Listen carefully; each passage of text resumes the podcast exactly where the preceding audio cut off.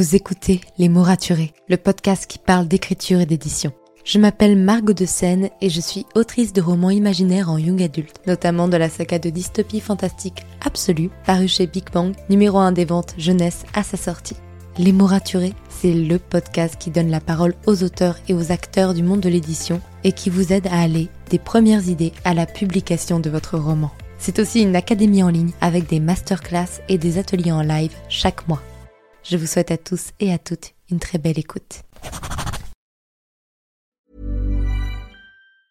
When it comes to finding great deals on mobiles, we've gone beyond expectations at Curry's. Maybe you want the latest Google Pixel 7a. We've got all the latest models on the award winning ID Mobile and Vodafone networks. Maybe you want a better deal. We've got deals on data, trade ins, cashback, and more. See for yourself at your nearest Curry's store. And if you want free next day delivery, look online at carphonewarehouse.com. Order before 8 pm for free next day delivery in most areas, subject to availability, excludes bank holidays.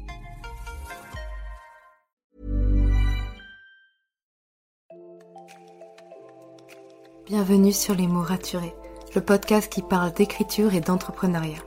Je m'appelle Margot de étudiante en marketing passionnée par l'écriture depuis l'âge de 10 ans. Dans ce podcast, je vous aide à écrire votre roman en vous partageant mon expérience et celle de formidables auteurs entrepreneurs. Pour recevoir des conseils chaque mardi matin, inscrivez-vous à la newsletter via l'adresse dans les notes de l'épisode. En attendant, prenez votre boisson préférée, mettez-vous à votre aise et bonne écoute. Bonjour et bienvenue dans ce nouvel épisode de podcast. J'espère que vous allez bien, que vous avez passé un long week-end prolongé, reposant, que vous sentez bien et prêt à démarrer cette nouvelle semaine. Aujourd'hui, je vous retrouve pour une interview super inspirante qui parle de résilience, qui parle de retravail, qui parle aussi de pouvoir prendre du recul sur son texte. Aujourd'hui, j'accueille donc Lilibelle de Cholet, qui est bretonne, qui écrit depuis l'enfance, qui a déjà une dizaine de romans sur le, dans ses tiroirs qui sont prêts à être publiés, qui a écrit principalement des romans contemporains à destination des adolescents, et lorsqu'elle n'est pas derrière son clavier, elle est à la plage chaque jour de l'année, prête à plonger dans l'océan Atlantique, et ça c'est quand même vachement cool. Aujourd'hui, elle vient dans l'épisode du podcast pour nous parler de son aventure éditoriale, de comment elle a eu ses romans refusés un bon nombre de fois avec des demandes de retravail, notamment par sa maison d'édition actuelle Nathan. Et donc elle nous raconte tout ça du voilà, l'état d'esprit dans lequel il faut être pour réécrire son roman, pour prendre le recul nécessaire pour pouvoir être publié et euh, vous savez, deux de ses romans, Un retrip d'enfer et Sœur aînée, paraîtront en 2023 aux éditions Nathan. Donc si vous aimez cette interview, n'hésitez pas à aller la suivre sur ses réseaux sociaux. En attendant, je vous souhaite un agréable épisode. Bonne écoute. Bonjour Lilibelle. Bonjour Margot. Comment vas-tu? Est-ce que tu vas bien? Est-ce que tu te sens bien? Je sais que c'est ton premier podcast, donc euh, voilà, euh, comment ça va? Bah écoute, ça va très bien. Tu m'as bien mis à l'aise quand je suis arrivée et je suis très contente d'être là. Donc euh, voilà, super. Euh, comme je disais à, à Lilibelle euh, juste avant qu'on démarre l'enregistrement, j'ai fait beaucoup de premières fois dans le podcast, c'est-à-dire à chaque fois que quelqu'un vient et que c'est sa première fois, je le rassure en disant que pour l'instant, je n'ai tué personne. c'est vrai que c'est toujours un peu stressant d'en faire un. Dis-moi, est-ce que... Alors, je vais commencer par la question la plus difficile dès le départ. Comme ça, ce sera fait, on pourra passer à autre chose. Est-ce que tu pourrais te présenter pour toutes les personnes qui ne te connaîtraient pas et qui ont envie d'en savoir un peu plus sur toi?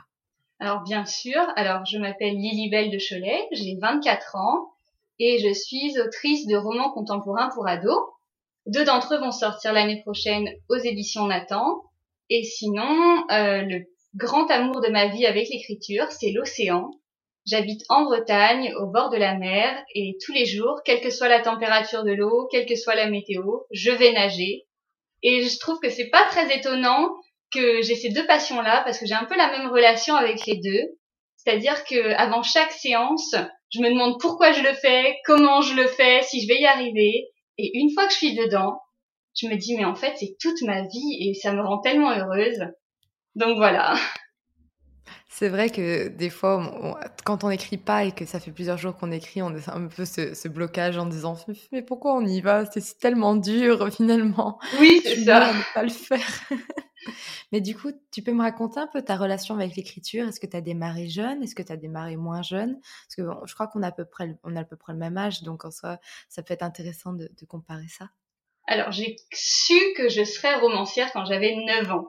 Euh, j'ai vu un article dans le journal sur un, petit garçon qui avait mon âge et qui avait écrit son premier livre et ses parents avaient une petite boîte d'édition, ils avaient auto-édité son livre euh, et ça m'avait vraiment, j'étais transfixée par l'article qui disait qu'il avait écrit son livre et je me suis dit mais c'est ça que je veux faire de ma vie.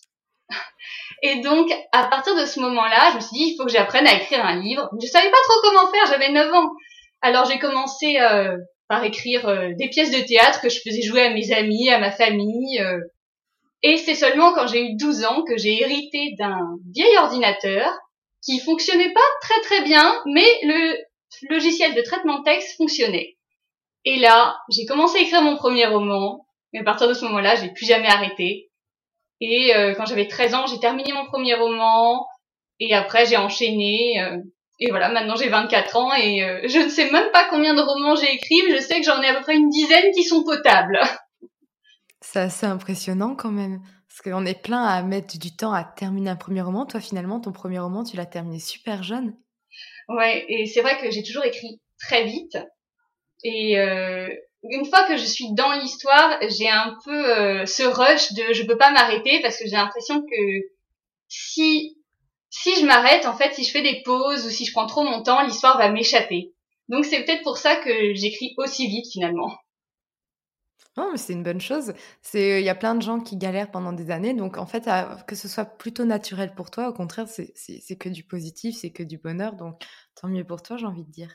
Et donc toi, tu écris depuis très jeune, tu disais, tu as au moins une dizaine de romans qui sont dans les tiroirs, tu as toujours voulu être romancière, mais finalement, qu'est-ce qui a été le déclic? Qu'est-ce qui t'a poussé à envoyer un manuscrit, d'ailleurs lequel, euh, pourquoi l'avoir choisi, à une maison d'édition pour la première fois alors, donc j'écrivais depuis longtemps, mais euh, j'étais tout à fait consciente que ce que j'écrivais n'était pas digne d'être publié.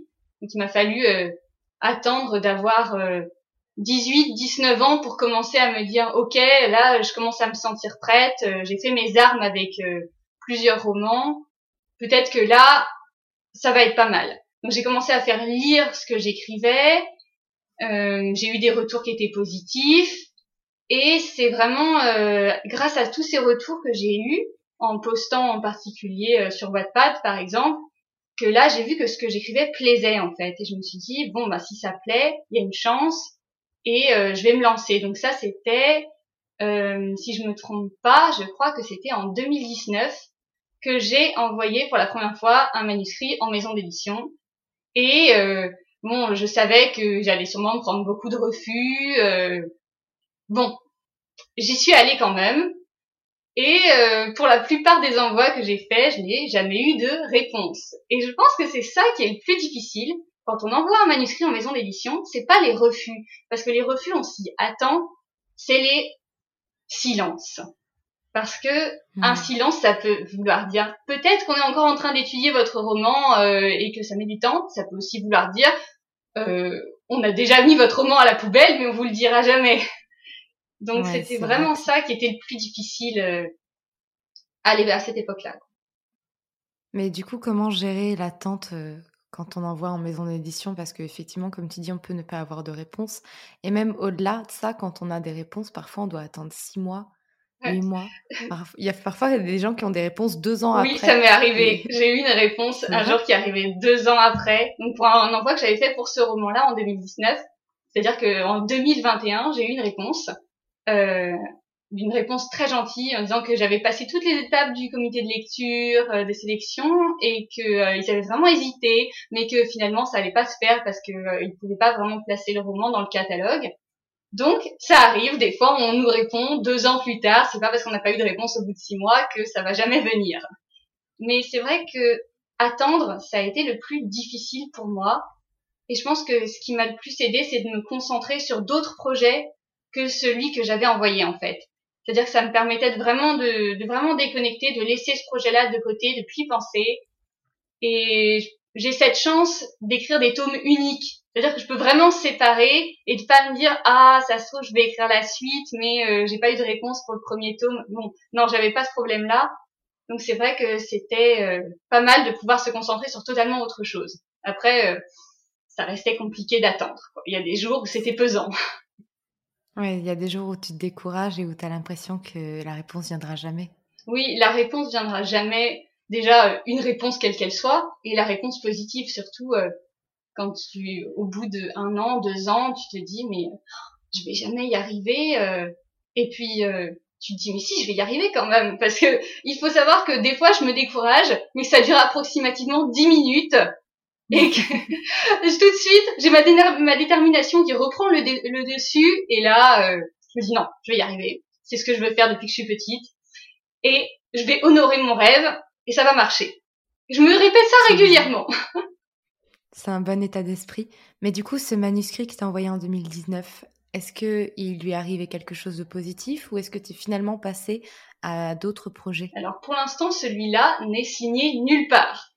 Comme quoi, c'est pas forcément avec le premier qu'on envoie qu'il se passe quelque chose. C'est avec un autre manuscrit, deux autres manuscrits du coup que j'ai signé mes premiers contrats euh, là en 2000, fin 2021 et début 2022. Et finalement, tout a basculé le jour où tu as participé à un concours d'écriture, c'est ça? C'est ça. Alors c'était un petit concours euh, organisé par Nathan. C'était pas un grand concours de romans euh, comme on peut voir euh, chez Gallimard par exemple, où c'est vraiment où on envoie son roman et on est sûr d'être publié à la, à la fin du concours. Non, moi c'était un concours de premier chapitre où il y avait trois lots, c'est-à-dire qu'on pouvait gagner des livres, ou on pouvait gagner un retour critique sur son premier chapitre si on arrivait à la première place. Et donc moi c'est ce qui m'est arrivé, j'ai gagné la première place du concours et j'ai eu un retour critique sur mon premier chapitre qui était euh, très positif. Et je me suis dit, bah, s'ils ont bien aimé le premier chapitre, je vais euh, retravailler tout le roman et peut-être l'envoyer chez Nathan après en disant, bah, voilà, j'avais gagné euh, pour le premier chapitre, peut-être que ça vous intéresserait d'avoir la suite. En fait, j'ai même pas eu besoin de faire ça parce que un mois plus tard, j'ai reçu un mail d'une éditrice de chez Nathan, qui est aujourd'hui mon éditrice, et qui me disait euh, voilà on a bien aimé votre plume euh, on voudrait bien travailler avec vous on a une collection qui s'appelle pour toujours. Est-ce que vous voudriez écrire un roman pour cette collection là donc c'était pas pour avoir alors déjà c'était pas pour avoir la suite de mon roman comme j'aurais pu penser. Mais comment je me suis sentie? Bah déjà euh, j'ai fixé mon mon écran pendant approximativement 10 minutes sans réaliser ce qui m'arrivait.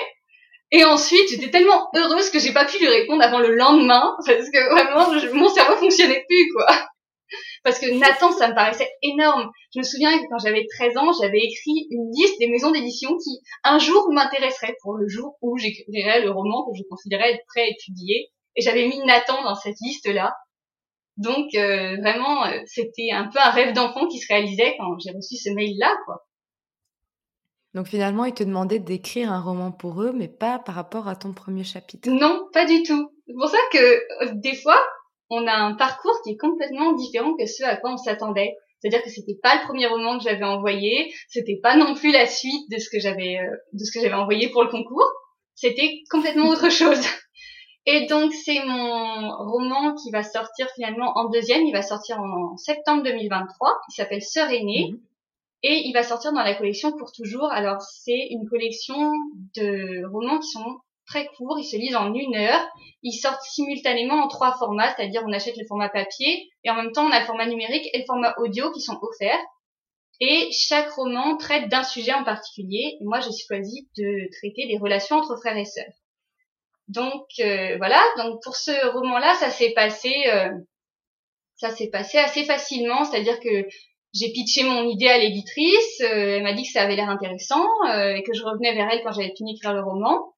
Donc comme c'est un roman qui se en une heure, c'était euh, assez rapidement écrit et on est passé par toutes les... Je, suis désolée, je suis un peu curieuse. Ça fait à peu près combien de, de milliers de mots un roman qui se lit en une heure? Parce que j'avoue que je n'ai pas du tout le, le, Alors, moi, c'était pas en mots, c'était en signes. Alors, elle m'avait donné entre 50 000 et 60 000 signes.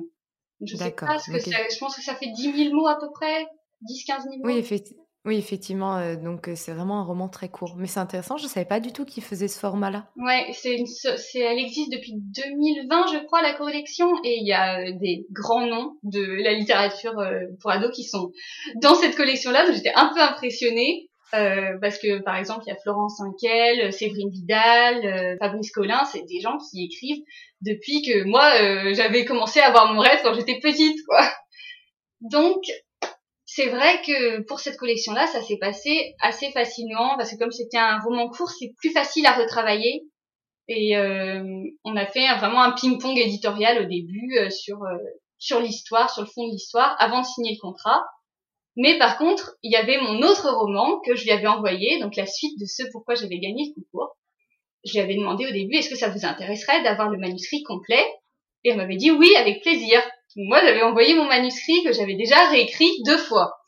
Donc, elle me fait un retour une semaine plus tard, elle l'a lu super vite, et elle me dit, euh, il y a plein de qualités dans votre manuscrit, mais tel quel, il n'est pas publiable, mais c'est pas euh, vraiment euh, en raison du manuscrit tel quel, c'est en raison du marché du livre. Il n'était pas en fait, il pouvait pas se démarquer vraiment des autres romans. Et elle me donnait des pistes de ce, ce sur quoi je pouvais, ce que je pouvais retravailler en fait. Et elle espérait que j'étais pas découragée. Alors moi, jamais découragée. Dix minutes découragée, dix minutes plus tard, bon c'est bon, allez, euh, je me remets à travailler dessus. Euh, et là, euh, pendant deux mois, j'ai vraiment, j'ai pris beaucoup de temps pour redéconstruire toute mon histoire. j'ai changé des axes majeurs du roman. Et je lui ai renvoyé le manuscrit. Et là, elle l'a relu et elle m'a dit, mais c'est mieux, mais ça va toujours pas, quoi. On peut toujours pas le publier. Donc moi qui ai déjà retravaillé, tout donné, ça y est, ma réécriture elle est finie et je me suis dit, je peux plus rien faire de mieux, quoi. Et elle me dit non, c'est toujours pas bon. Alors j'étais, euh, oh, qu'est-ce que je vais faire? Je, voulais vraiment réussir à publier celui-là. Je sentais que c'était possible. Et là, j'ai mis vraiment plusieurs mois avant d'y retoucher. C'est-à-dire que je l'ai laissé de côté, j'ai fait d'autres choses. Mm-hmm. Et euh, je me suis dit, un jour, je vais me sentir prête et je saurai ce qu'il faut faire. Et c'est ce qui s'est passé. Euh, là, en janvier de cette année, en 2022, j'ai commencé à savoir ce que j'allais en faire. Je l'ai repris, j'ai retravaillé à fond pendant un mois, et là, je me suis dit, non, cette fois-ci, si ça marche pas, c'est mort, je refais pas une réécriture. et j'ai renvoyé ce, cette version-là, et pendant un mois, c'était le silence radio, je savais même pas si mon éditrice, elle l'avait reçu, ni rien.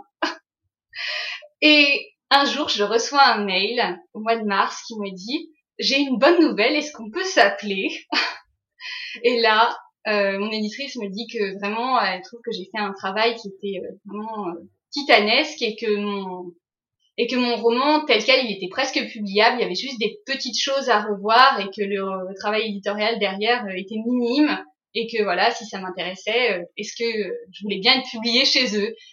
Donc oui, je voulais bien être publiée chez eux. et donc il a fallu finalement c'était plus d'un an après que j'ai gagné le concours pour ce premier chapitre que j'ai signé le contrat pour ce roman-là. Et il va sortir l'année prochaine, normalement juste avant les vacances d'été. Donc en juin, c'est ça? Normalement au mois de juin. Comme c'est un roman estival, il faut qu'il sorte avant les vacances. Ouais, j'imagine bien. C'est marrant, du coup, tu as tes deux romans qui sortent à très peu de temps d'intervalle, à trois mois d'intervalle. Oui, et dans le sens inverse pour, ce, pour lequel j'ai signé les contrats en plus. oui, en plus. Mais dis-moi, ça me fait poser une question tout ça, parce que ce que tu as fait, c'est pas de la commande. Parce que voilà, des fois, il y a des maisons d'édition qui viennent commander un roman à un auteur et qui, du coup, bah, tu as déjà un contrat et tout. Là, finalement, c'est tu dois réécrire ton roman sans être sûr à la fin d'obtenir un contrat. Donc, comment et pourquoi accepter de faire ça, de, kill your darling? C'est toi qui m'avais envoyé ça par mail en, me disant que voilà, c'était le sujet que tu voulais aborder. je trouve que oui, la phrase est tellement, c'est exactement ça. Pour une maison d'édition, sans être certain d'être publié à la fin, finalement, euh, dans quel état d'esprit on est pour accepter de dire, bah, cette maison d'édition m'a dit peut-être, elle m'a donné toute la liste de boulot à faire et euh, soit je l'écoute, mais sans être sûr que ça marche, soit je passe à d'autres maisons d'édition. Tu sais, euh, comment tu as fait ce choix finalement? Alors, il faut savoir que déjà, euh, euh, je suis pas hyper attachée à mon histoire, à certaines scènes. Euh, Je sais qu'il va falloir retravailler des choses et euh, j'essaie vraiment de me détacher, de jamais me dire ah non ça j'ai vraiment envie de le laisser dans le roman, ça c'est vraiment une scène importante pour moi. Je me dis que si quelqu'un me dit qu'il y a un problème dans ce dans ce truc là, c'est qu'il y a une bonne raison derrière, quoi. Et euh, les, surtout les raisons que m'avait donné mon éditrice me paraissaient tout à fait valides. Donc c'est vrai que j'ai bien compris que ce qu'elle voulait que je fasse derrière. Après, par contre, il y avait aucune garantie que ça marche un jour. Elle m'a jamais promis de ah bah voilà, si tu fais tout ce travail-là, c'est sûr, on va signer le contrat. Mais c'est vrai que dans le milieu de l'édition, souvent, on n'a pas de garantie en fait. Même quand on a publié d'autres romans derrière, on n'a pas de garantie que euh, la même maison d'édition va être d'accord de publier euh, un autre de nos romans, par exemple. Et puis euh, même, je sais qu'il y a des auteurs qui, ont, qui parlent à l'avance de leurs romans qu'ils vont écrire. ils les présentent alors qu'ils n'ont pas écrit le manuscrit complet. Et là non plus, ils n'ont pas forcément de garantie que le contrat va se signer à la fin. Donc je pense que c'est un peu monnaie courante finalement, mais euh, ça n'empêche pas que des fois c'était un peu stressant. Je me disais je fais tout ce travail là, mais euh, surtout quand j'avais fini ma première version et que c'était toujours non euh, après avoir envoyé cette version là. Mais finalement, je crois que je savais qu'avec Nathan, ça allait bien se passer. C'est-à-dire que j'avais un bon feeling avec mon éditrice on avait déjà signé un contrat ensemble pour euh, le roman qui allait sortir chez Court Toujours. Et euh, je sentais qu'elle aimait mes personnages et qu'elle aimait quand même ma plume, mon histoire. Et j'avais envie de j'avais envie que ce soit elle qui s'occupe de ce roman-là. J'avais pas envie d'aller chercher ailleurs finalement. Donc c'est vrai que je me suis accrochée, mais il y a eu quand même ce moment où je suis arrivée à cette version finale que je lui ai envoyée, celle pour laquelle j'ai signé le contrat euh, où je me suis dit que je pouvais plus rien faire de mieux de mon côté et où je me suis dit j'irai voir ailleurs si là ça marche pas quoi. C'est-à-dire qu'il y a un moment il faut savoir se dire que ben, on a fait tout ce qu'on pouvait. On pouvait, on peut pas être perfectionniste euh, pendant des années sur un roman, sinon on va jamais nulle part non plus. C'est ça, et puis c'est épuisant moralement de devoir à chaque fois reprendre à zéro entièrement. Donc, euh, à un moment donné, on peut pas s'épuiser à la tâche pendant des années encore et encore quand c'est comme ça, on se dit, ben, à un moment donné, soit le livre il passe ailleurs, soit il passe pas du tout, mais tu peux plus rien faire dessus, quoi. Surtout qu'en plus, on peut pas se dire euh, qu'il passe pas du tout, parce que des fois c'est une affaire de feeling et de et de point de vue, c'est-à-dire qu'avec un éditeur ça va pas passer, mais avec un autre ça va passer. Ce roman-là, euh, je l'avais envoyé dans d'autres maisons d'édition et j'avais eu des refus et euh, pour des points qui euh, qui n'ont pas été soulevés par mon éditrice, par exemple. Donc c'est vrai que c'est une affaire de point de vue, c'est une affaire d'éditeur, et il y a des romans qui vont parfaitement s'insérer dans une maison d'édition, mais pas du tout dans d'autres. Et c'est pas euh, c'est pas parce qu'on a un refus qu'on doit absolument remettre en question tout ce qu'on a fait et se dire oh là là, mais en fait ça se trouve ce que j'écris c'est nul, personne n'en voudra jamais. Non, c'est juste que des fois on n'arrive pas au bon moment avec la bonne personne. Et même des fois, ce qu'on écrit, c'est très bien, et en fait, on peut faire doublon avec quelque chose qui est déjà prévu dans le catalogue, parce que les catalogues sont prévus un ou deux ans à l'avance. Donc ils ont plein de titres euh, dans les maisons qui sont prêts à sortir. Et moi, ça m'est arrivé qu'on me dise non parce que il y avait un roman qui allait sortir dans l'année euh, et qui traitait les mêmes thèmes et ils pouvaient pas accepter le roman justement parce que euh, ça allait traiter les mêmes thèmes et c'était pas intéressant pour les libraires de vendre de romans un peu similaires quoi. Ouais, ça fait un effet cannibalisme finalement. Donc c'est pas une bonne idée. Dans les deux cas, il y a un des deux livres qui en pâtit. Donc euh, c'est là où, en tant qu'auteur, on n'a pas du tout la maîtrise de ça. nous, on écrit notre manuscrit, on envoie à ce qui nous semble juste. Mais tout le reste, euh, euh, par exemple aussi, il y a des fois des maisons d'édition qui te refusent ou qui, enfin, refusent de façon générale, mais parce que ton livre correspond pas exactement au public. C'est-à-dire que eux sont peut-être plus jeunesse que ce que tu écris ou moins jeunesse. Donc là encore une fois, c'est une affaire de sensibilité, tu vois.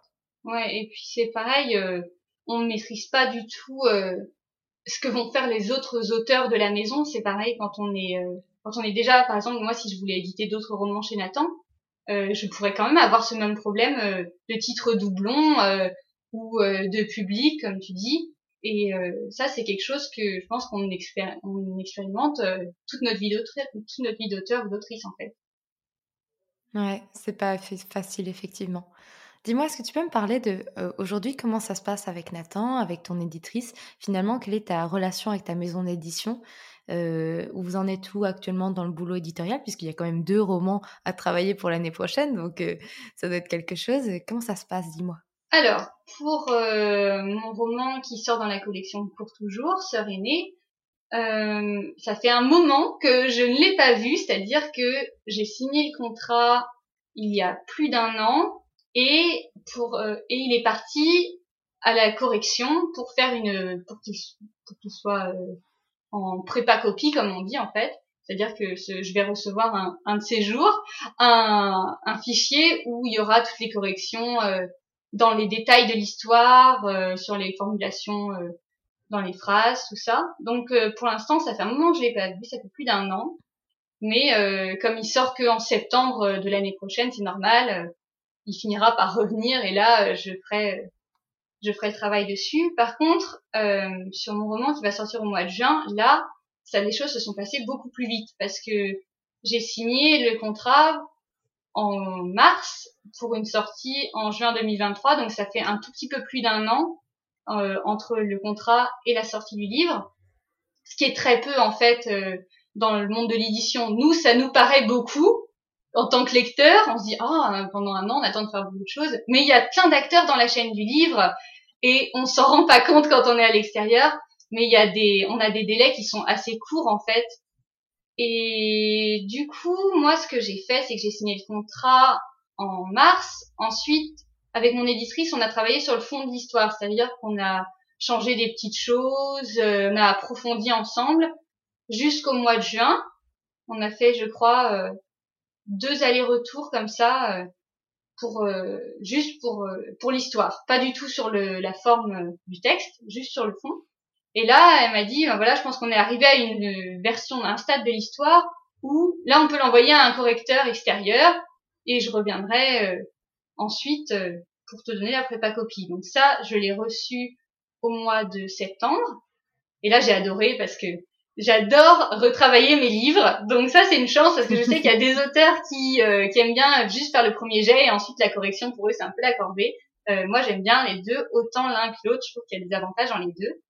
Et euh, tout le mois de, enfin, c'était au mois de septembre ou c'était au mois d'octobre que j'ai reçu ma prépa copie? Je crois que c'était au mois de septembre que j'étais censée la recevoir, mais qu'il y a eu un peu de retard et que je l'ai reçue au mois d'octobre. Mais du coup, pendant tout le mois d'octobre, euh, j'ai travaillé dessus sur les corrections et euh, oh, j'étais toute la journée en train de faire mes corrections parce que j'étais tellement contente de retrouver mon livre. Et là, c'était très très agréable de travailler avec. Euh, je sais qu'il y a eu mon éditrice qui est passée dessus et un correcteur extérieur et d'avoir leur retour.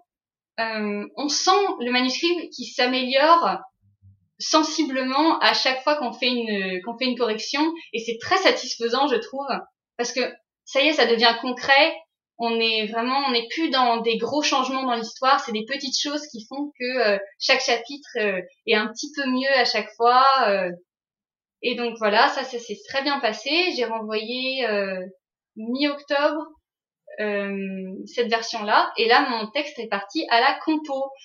Donc, je ne sais pas quand est-ce que je vais avoir un retour sur mon texte la prochaine fois mais ça s'est vraiment toujours bien passé euh, avec l'équipe de chez Nathan. Mon éditrice est adorable et surtout, elle comprend vraiment, euh, elle comprend ma plume, elle comprend mes personnages, elle comprend ce que je veux faire. Et je trouve que c'est très important euh, d'avoir euh, cette compréhension-là de la part de son éditeur parce que tu peux pas travailler un texte avec quelqu'un qui n'a pas euh, le même feeling que toi sur ton livre, qui veut le transformer en quelque chose d'autre.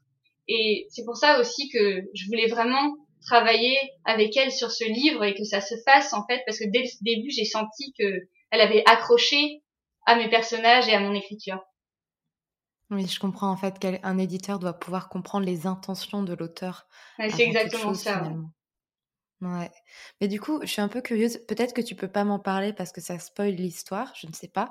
Mais sur quel genre de modification tu as travaillé un peu durant toutes ces files de réécriture?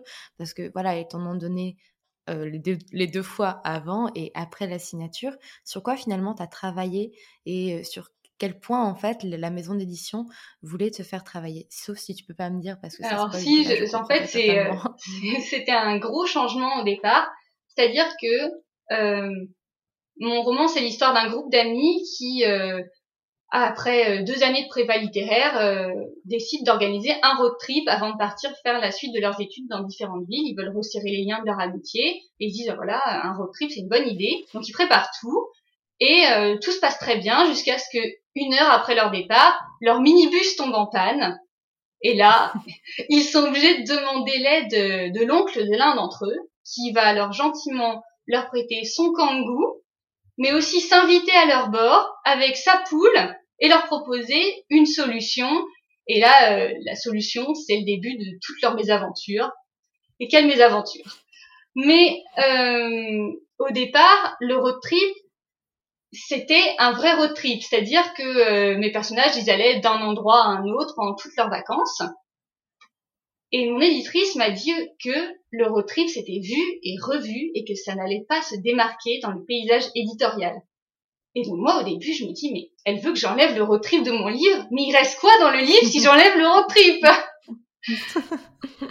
Et au bout d'un moment je me suis dit mais si c'est peut-être possible. Alors ce qui se passe maintenant c'est que ils commencent effectivement leur road trip et ils ont toujours la panne de leur minibus, mais ils partent ils mettent leur road trip en pause quelque part. Ils se disent, bon, le temps de trouver une solution, on va se poser pour nos vacances là où euh, notre oncle nous dit qu'il y a une solution et on reprendra le road trip plus tard. Ce qui fait que j'ai pu concentrer l'essentiel du roman euh, à développer plus les personnages et leurs relations euh, et les thématiques qui sont propres à chacun d'eux plutôt que gaspiller un peu de l'énergie à les faire sauter d'un endroit à un autre euh, pendant le road trip.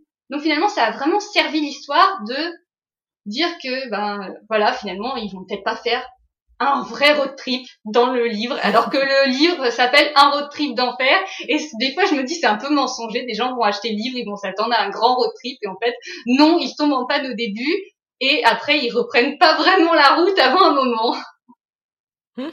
C'est assez amusant quand même comme changement, comme tu dis. Tu as l'impression que tu enlèves juste le principe de l'histoire, alors que finalement, bah, en le détournant, tu as, amélioré euh, de fou en fait l'histoire elle-même avec les personnages. Donc c'est assez amusant. Je pense que ça doit être un, grand moment d'incompréhension quand tu es face à l'email et que tu dois te creuser les méninges. J'ai vraiment eu un moment quand j'ai reçu son mail où j'ai vu euh, euh, la raison pour laquelle c'est pas publiable, c'est parce qu'il y a un road trip dedans. Je me suis dit, oh, c'est foutu. Jamais je vais réussir à le publier s'il faut enlever le road trip. Et j'aurais jamais pensé l'enlever moi toute seule. Et c'est pour ça que des fois le regard d'un éditeur ou même d'une personne extérieure peut être tellement intéressant parce que c'est des choses que nous on voit pas. Et moi j'avais pas du tout conscience que de faire euh, aller et venir mes personnages sans jamais vraiment les faire se poser entravait leur développement à chacun. Ouais. Donc finalement, pour toi, euh, quand on fait du coup d'être publié en maison d'édition, donc quand on n'est pas en auto-édition, là où on contrôle son roman de A à Z, ce qui est important finalement, c'est de savoir écouter, savoir euh, placer son ego de côté, ou euh, parce que bon, pour le coup, il y, a un équilibre à trouver entre les deux, tu vois. Je, ne sais pas ce que tu en penses. Bah, je pense que déjà, il faut voir si la personne qu'on a en face de nous euh, comprendre ce qu'on veut faire avec le roman parce que si elle comprend pas, si elle comprend pas nos intentions comme on disait tout à l'heure, euh, on risque de transformer notre roman en quelque chose qu'on ne voudrait pas faire. Mm-hmm. Et ça c'est important, je pense, de d'être honnête avec soi-même et de se dire qu'est-ce que moi j'ai voulu faire euh, au début et qu'est-ce que je suis prêt à faire comme modification euh, en restant vrai avec notre roman. Euh, par contre, il y a vraiment euh, un moment où il faut savoir se, se détacher de certaines scènes euh, et euh, de certains euh, passages de l'histoire qui peuvent à nos yeux être vraiment ah j'ai tout mis dans cette scène là je l'adore et tout. Mais si on te dit que c'est en train d'alourdir l'histoire par exemple ou que la scène elle est inutile ou quelque chose comme ça c'est que souvent il y a une bonne raison derrière. La personne elle va pas te dire ça juste pour t'embêter en fait. Donc c'est moi je me voyais pas du tout passer en auto-édition justement parce que il y a tout à gérer autour, mais il y a aussi euh, ce regard extérieur professionnel que euh, j'aurais pas eu sur mon texte. Et moi, du coup, j'ai énormément de, de gratitude pour ce regard euh, que j'ai avec mon éditrice, qui m'a permis de porter mes deux romans à un stade que j'aurais jamais pu atteindre toute seule. Ouais, tu sens que ça a été bénéfique dans ta manière d'écrire finalement. Ça m'a énormément appris, même pour maintenant quand je, parce que j'ai écrit d'autres choses depuis forcément ou réécrit d'autres romans. Et le fait d'avoir travaillé avec mon éditrice euh, avant, ça m'a appris beaucoup pour la suite. Donc ça a été bénéfique non seulement pour les romans qui vont sortir, mais pour ceux que j'ai travaillé à côté aussi. Est-ce que tu écris d'autres choses que tu aimerais bien sortir? Alors, j'écris tout le temps quelque chose. Ça, c'est quelque chose qu'il faut savoir sur moi. C'est que j'ai toujours quelque chose sur le feu et des fois, j'ai plusieurs, plusieurs romans sur le feu. Euh, il y a des choses dont je ne peux pas parler pour l'instant parce que, euh, oh. voilà, c'est mystérieux. Mais euh, j'ai euh, des projets pour 2024. Donc, pour l'instant, je ne peux pas en parler parce que c'est confidentiel. Mais mm-hmm. j'ai comme je le disais au début, euh, une dizaine de romans que euh, je considère publiables. Donc il y en a deux qui sont sous contrat dont je peux parler. Et puis euh, il y a les autres à côté. Donc voilà. D'accord, bah euh, écoutez, si vous voulez en savoir plus, il faut aller suivre les libelles euh, très très euh, très très proche, de façon très très proche, donc sur Instagram. Et à mon avis, vous aurez peut-être des news, parce que là, du coup, je ne vais pas t'embêter plus à ce sujet. Dis-moi, j'ai une question des auditeurs. En fait, j'en ai eu beaucoup de questions, mais j'en ai une que j'ai trouvée intéressante. Un conseil pour aider à attendre, écouter sa voix par-dessus les doutes et les insécurités? Alors toi, tu disais que tu as des moments de 10 minutes de doute, mais quand tu as quelque chose qui, où ça te fait douter plus longtemps, comment tu fais? Ah ouais, alors il faut, il faut savoir différencier le doute qu'on va avoir par rapport à son histoire ou le découragement qu'on va avoir par rapport au refus des maisons d'édition. Alors, par rapport au refus, mon découragement, il dure 10 minutes et ensuite, je me dis que ça va marcher ailleurs, donc c'est pas grave. Par contre, il y a le doute. Et le doute, s'il est par rapport à mon travail, là, ça peut durer longtemps et ça peut s'installer et euh, ça peut être vraiment difficile à gérer en fait. D'avoir de se dire est-ce que j'ai bien traité cette thématique? Est-ce que mon histoire est intéressante? Est-ce que je l'ai bien construite? Est-ce que mes personnages sont attachants? Euh, je pense que la meilleure manière de vaincre ces doutes là c'est de faire lire son histoire à quelqu'un qui va l'aimer. Donc déjà pas envoyer euh, le roman à quelqu'un dont c'est pas le genre favori parce que euh, on risque de pas prendre euh, des bons retours mais envoyer quelqu'un qui est vraiment intéressé, envoyer à quelqu'un qui sera vraiment intéressé et qui va, euh, qui te dit quand tu lui donnes le résumé, qui te dit waouh, euh, si j'avais vu ce résumé-là en librairie, j'aurais acheté le livre. Voilà. Donc à partir de ce moment-là, on peut envoyer à cette personne-là, elle part avec un bon a priori. Normalement, elle va être gentille sur ses retours. Et et quand on voit que s'il y a des choses qui fonctionnent euh, avec un regard extérieur, en général, c'est rassurant d'avoir ces retours-là.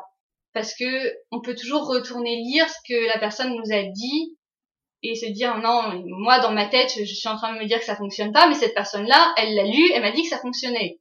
Donc voilà, il y a ce, cette manière-là de vaincre le doute. Moi, ça fonctionne bien pour moi, de me souvenir de ce que les gens ont pensé de mes histoires avant. Et voilà. Après, par contre, il y a toujours, il y a des doutes qui sont propres euh, à l'aventure éditoriale, c'est-à-dire euh, comment est-ce que mon roman va être reçu en librairie, euh, euh, comment est-ce que je vais gérer euh, le fait de recevoir des critiques dessus. voilà, tout ça, j'essaye de pas trop trop y penser pour l'instant parce que c'est un peu lointain. Ça va arriver vite, mais je peux encore me permettre d'être un peu dans le déni. mais je pense que le plus important, c'est de se souvenir pourquoi on a écrit l'histoire au début Qu'est-ce qui nous a fait nous dire qu'on allait consacrer toutes ces heures et ces jours et ces mois de notre vie à ce roman? C'était quoi cette intention qui vraiment, euh, qui vraiment nous a fait nous dire, ok, je vais tout donner à ce roman et je veux qu'un jour il y ait des gens qui le lisent? Parce que des fois, on peut écrire des choses, on n'a pas forcément envie que les gens le lisent. Alors qu'il y a là, tandis que là, il y a eu une intention qui a fait qu'on a voulu l'envoyer en maison d'édition. On a voulu que des gens le lisent. Et je pense qu'il faut essayer de se souvenir quelle était euh, ce sentiment qu'on avait au départ, qu'est-ce qu'on voulait apporter aux gens, et essayer de se, raccrocher à ça. Et euh, ça m'aide bien aussi quand je doute de me souvenir euh, ce que j'ai voulu faire passer en fait. Ce sont de très bons conseils. D'ailleurs, je ne peux que compatir dans l'histoire de comment ça va être reçu en librairie et euh, comment qu'est-ce que je vais faire quand je vais recevoir des critiques négatives parce que personnellement, c'est un peu moins loin que toi. Ah oui, ouais, je suis m'étonne et puis en plus, tu as un tome 2 à écrire derrière et même un tome 3. Alors moi je peux encore me dire bon euh, allez euh, si ça marche pas trop pour un des romans il y en a un autre qui sort juste derrière ils vont peut-être l'aimer un peu plus. Mais euh, moi je pense que euh, toi ça va bien se passer. Les gens sont déjà tellement enthousiastes pour la sortie de ton roman mais en même temps ça doit donner une sacrée pression aussi de voir qu'il y a cette attente qui s'est construite. Parce que moi j'ai une attente mais elle est moindre par rapport à celle que toi tu as avec tous tes abonnés. Ça me rassure beaucoup ce que tu es en train de me dire là. désolée, Alors, désolée. Belle, je t'invite, t'es gentille, elle m'enfonce le couteau dans la plaie. Super, j'adore. Non, mais je. Ayez des invités chouettes. hein. non, mais tout ça pour dire que euh, euh, déjà tu fais bien ton travail puisque la preuve, les gens sont intéressés par ce que tu écris. Donc déjà, c'est que tu fais les choses bien. Donc c'est la preuve que ton, rame. ton, histoire, ton histoire est intéressante, sinon les gens ne te suivraient pas. Mais euh, déjà, en plus, il me semble que tu l'avais posté en ligne aussi. Donc tu avais eu des retours dessus. Donc les gens l'avaient aimé au départ. C'est bien, tu rames bien. Hein, je vais arrêter de m'enfoncer, ça sert à rien. De toute façon, quand on est dans ce dans ce truc où on a peur de ce que les gens vont penser, il y a rien qui va pouvoir nous en sortir. non, c'est vrai que clairement, de tout- dans tous les cas, il y a rien qui nous rassure. Parce que de dire que les gens n'ont pas d'attente en mode, mais du coup, il y aura personne en librairie pour l'acheter. Du coup, Oui, paniques. voilà, c'est ça. Et quand il y a trop d'attente, tu te dis, mais si, ils découvrent qu'en fait, je, ne- je ne suis qu'une impostrice, imposteur, re, non, impostrice, et que, euh, et que, en fait, le livre est mauvais, comment ils vont faire? Et donc, euh, Dans les deux cas. Ouais, dans les deux cas, c'est oh, ça se trouve. C'est ça se trouve, mais ça se trouve et ça se trouve. Et là, t'as que des ça se trouve dans ta tête. Et il faut juste te dire, mais non, chute, je n'y pense pas, je fais mon truc dans mon coin et je verrai bien quand il va sortir et je serai sûrement agréablement surprise euh, parce qu'il y a forcément des gens qui vont pas l'aimer, mais il y a forcément des gens qui vont l'adorer aussi. Et euh, je pense qu'il faudra se raccrocher euh, aux avis des gens qui justement l'ont adoré, quoi, parce que ça va arriver, c'est sûr. C'est ça. Ou alors être dans le déni et ne regarder aucun avis aussi. Oui, moi je me demande que je me demande si je vais pas ne jamais me connecter sur la page de mes livres quand ils vont sortir pour jamais voir les commentaires qui se posent dessus, surtout au début. Parce qu'en général sur Instagram, les gens sont plutôt gentils. Ils postent souvent des critiques euh, plus positives que euh, on peut avoir euh, ben sur Babelio, Goodreads et Booknote. Là, les gens ils sont plus dans un esprit très critique et tout. Et euh, alors que sur Instagram, souvent, on, comme on identifie l'auteur, les gens sont plus, euh, ils font plus attention, quoi. Encore que euh, des fois, les gens ils identifient sur des critiques négatives et on se demande juste pourquoi ils le font. À part pour faire du mal, je ne le vois pas. Ouais, non, c'est un grand débat, ça. On en avait débattu un petit peu dans la dernière table ronde. On a, on a, on- je- j'en étais en train de finir la table ronde. J'ai malheureusement, on a malheureusement dévié sur ce sujet. Enfin, malheureusement, non. Mais on est reparti pour 30 minutes de discussion parce que je crois que c'est un débat sans fin de la gestion des avis euh, négatifs et de comment faire pour accepter la critique. Euh, et, comme je leur avais dit, parce que j'étais entourée de trois autrices déjà publiées, quand t'es pas publié et que tu vois ça et que, enfin, tu vas être publié, Ça fait vraiment l'angoisse de dire, oui, ça c'est ça qui m'attend? Mm. Ah d'accord. Euh, Finalement, je suis plus très sûre. Euh, j'ai bien, je voulais être publiée, mais là j'ai un petit doute. Ouais, c'est à peu près ça. Mais dis-moi justement, si tu devais donner trois conseils à un auteur qui vient de signer son premier contrat en maison d'édition ou a pour but de signer un premier contrat en maison d'édition, que seraient ces trois conseils? Alors trois conseils. Alors c'est précis. Pourquoi trois? On ne sait pas.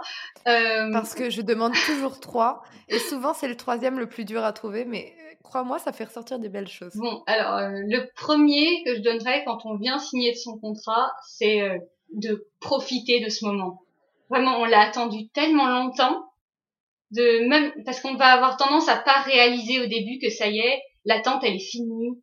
C'est bon, on a signé le contrat, on peut lâcher prise. Et moi, j'ai eu énormément de mal à lâcher prise pendant des mois. Dans ma tête, j'avais toujours pas signé de contrat, il fallait toujours continuer à chercher. Et même aujourd'hui, j'ai des moments où j'ai ce truc qui s'enclenche dans ma tête où je me dis Oh, j'ai toujours pas signé de contrat, il faut que je cherche, il faut que je cherche. Alors c'est bon, c'est signé. Donc mon premier mon premier conseil ce serait vraiment ça, de prendre le temps de réaliser et de savourer et de célébrer ce truc énorme qui t'est arrivé, ça y est, t'as signé ton contrat, mais sois content quoi. Donc euh, voilà, pour mon deuxième conseil, ce serait euh, ben de justement d'arriver à se détacher de son histoire quand on va quand on va la corriger de pas trop s'attacher à certaines choses et de juste rester vrai à, ce qu'on voulait faire passer comme message au début et euh, rester vrai par rapport au, au personnage mais de pas trop s'attacher à certaines scènes en particulier euh, rester vraiment euh, ouvert à la communication avec son éditeur pour que ça se passe bien en fait parce que souvent on est agréablement surpris des tournants que peut prendre l'histoire Et moi, c'est la preuve, mon histoire, elle a changé sur beaucoup de points. Et je suis beaucoup plus heureuse avec la version qui va sortir en librairie qu'avec la version que je considérais comme finale au départ. Et sinon, mon troisième conseil, qui est effectivement dur à trouver parce que là, j'ai rien qui me vient. alors, qu'est-ce que je pourrais donner comme troisième conseil? Mon troisième conseil, ce serait de continuer à écrire autre chose ou alors une suite euh, si c'est une saga, mais de pas s'arrêter d'écrire parce qu'on a signé ce contrat. C'est-à-dire que euh, à moins qu'on veuille pas du tout euh, sortir d'autres romans derrière, mais si on veut construire une carrière derrière, euh, il faut savoir que dans le monde de l'édition, tout est très lent et qu'il faudra anticiper et avoir écrit d'autres romans euh, si on veut en sortir d'autres. C'est-à-dire que on va finir d'écrire le roman, il va pas sortir le mois suivant, quoi. Il va falloir un ou deux ans derrière. Et donc, euh, une fois qu'on a signé notre contrat, pas se dire euh, bon bah je vais attendre pendant un mois, six mois, un an, parce qu'après si on n'écrit pas pendant longtemps, on risque d'être intimidé par l'écriture et de dire qu'on va plus jamais réussir à écrire un autre roman derrière. Alors que c'est pas vrai. Quand on a réussi à écrire un roman une fois, on peut réussir à écrire un roman deux fois ou plus. Mais euh, de, de continuer à écrire, ce serait vraiment mon troisième conseil, de pas de pas se laisser happer par euh, toutes les peurs qu'il va y avoir euh, autour de ce roman qui va sortir. Et des fois, ça aide d'avoir un autre projet à côté sur lequel se concentrer pour continuer à avoir une relation saine avec l'écriture qui est pas qui est pas une relation de, de doute et d'insécurité, une relation où tu es juste toi avec ton roman et euh, où tu te souviens pourquoi tu écris en premier lieu. Bah écoute, c'est trois merveilleux conseils, tu vois. Comme quoi, à chaque fois, les gens paniquent quand je leur demande trois conseils, et en vrai, à chaque fois, ça sort très très bien. Donc merci beaucoup pour ces trois conseils. Et merci pour ta venue de façon générale, parce que moi, je, je trouvais ça très, très chouette. Ah bah, je t'en prie, moi aussi. Même si tu m'as fait douter. Écoute, euh, bon, tu doutais déjà avant, alors euh, est-ce que c'est si grave que ça? Je ne sais pas. Non, non, non, c'est pas si grave, ne t'inquiète pas, ça, n'ajoute rien de pire à ce que j'ai déjà. Donc, merci énormément pour ta venue. Si vous êtes curieux de suivre Lilibelle, elle est présente sur Instagram, donc le compte Instagram est dans les notes de l'épisode. Je vous conseille d'aller voir un petit peu, notamment pour suivre son évolution et son parcours éditorial, puisque comme elle vous l'a si bien dit, à mon avis, il y aura d'autres romans qui sortiront, en plus des deux qui sortiront l'année prochaine. On attend 2024 hein, aussi, du coup, voilà. pour, euh, en savoir plus. Mais euh, je suis très contente pour toi de tout ce qui t'arrive. Puis c'est assez marrant parce que je pense que je te l'avais dit, mais euh, on s'est connus de loin via Molanta parce qu'on n'était pas dans les mêmes équipes. Mais surtout, j'avais Clara, qui est notre amie commune, qui m'a beaucoup parlé de toi en disant Lily Belle, tu vas l'adorer, elle est vraiment adorable. mais elle est trop gentille, Clara. Mais euh, des fois, elle se prend un peu pour mon agent, tu sais, à faire ma petite promotion là. Mais oui, c'est vrai que on bah moi j'avais j'avais déjà écouté ton podcast avant et c'est vrai que je te suivais depuis un, un petit moment et euh, c'est vrai que j'avais déjà tellement d'admiration pour tout ce que tu fais parce que c'est impressionnant tout ce que tu as accompli euh, au cours des derniers mois et au cours des dernières années. Euh, enfin, je pense que tu peux vraiment être fier de tout ce que tu as construit rien que par rapport à ton podcast mais aussi par rapport à ton livre et tout. Donc moi je dis bravo. C'est gentil, merci. J'ai besoin de m'occuper, je dors peu. c'est l'explication. Mais voilà, du coup, merci beaucoup à, toi. Est-ce que, est que tu as un dernier mot à peut-être à dire à nos auditeurs avant de finir cet épisode ou juste les remercier C'est comme tu veux? Les remercier et puis m'adresser à toutes ces personnes qui écrivent et leur dire que ben il y a de bonnes raisons d'y croire, que des fois euh, on est découragé, on se dit que ça va pas arriver ou alors que ça arrive qu'aux autres. Et c'est pas vrai. Moi, on m'a dit tellement de fois que euh, écrire c'était pas un métier ou qu'il fallait être pistonné pour réussir c'est pas vrai, il y a plein d'opportunités et euh, il y a des gens qui arrivent en envoyant spontanément leur manuscrit en, maison d'édition. Il y en a d'autres qui réussissent via des concours comme moi. Ou alors il y a euh, il y a plein de de manières possibles de réussir à faire éditer son livre et, euh, et vous allez trouver la vôtre. Et il faut absolument pas se décourager parce qu'un jour ça arrive quoi. Et un jour on réalise notre rêve et si on a ce rêve là, c'est pas par hasard. Bah écoute, merci à toi encore pour ce mot de la fin. Je vous souhaite à tous une très belle journée et merci pour votre écoute. Salut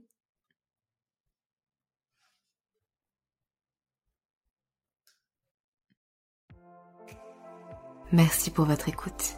Si vous avez apprécié cet épisode, n'hésitez pas à laisser une note et un commentaire sur Apple Podcast, à me le faire savoir sur Instagram ou à le partager autour de vous. Vous pouvez me retrouver sur Instagram at Margot de Seine pour du contenu tous les jours autour de l'écriture. En attendant, écrivez bien, prenez soin de vous et à la semaine prochaine pour un nouvel épisode. C'était Margot et je vous souhaite une bonne journée.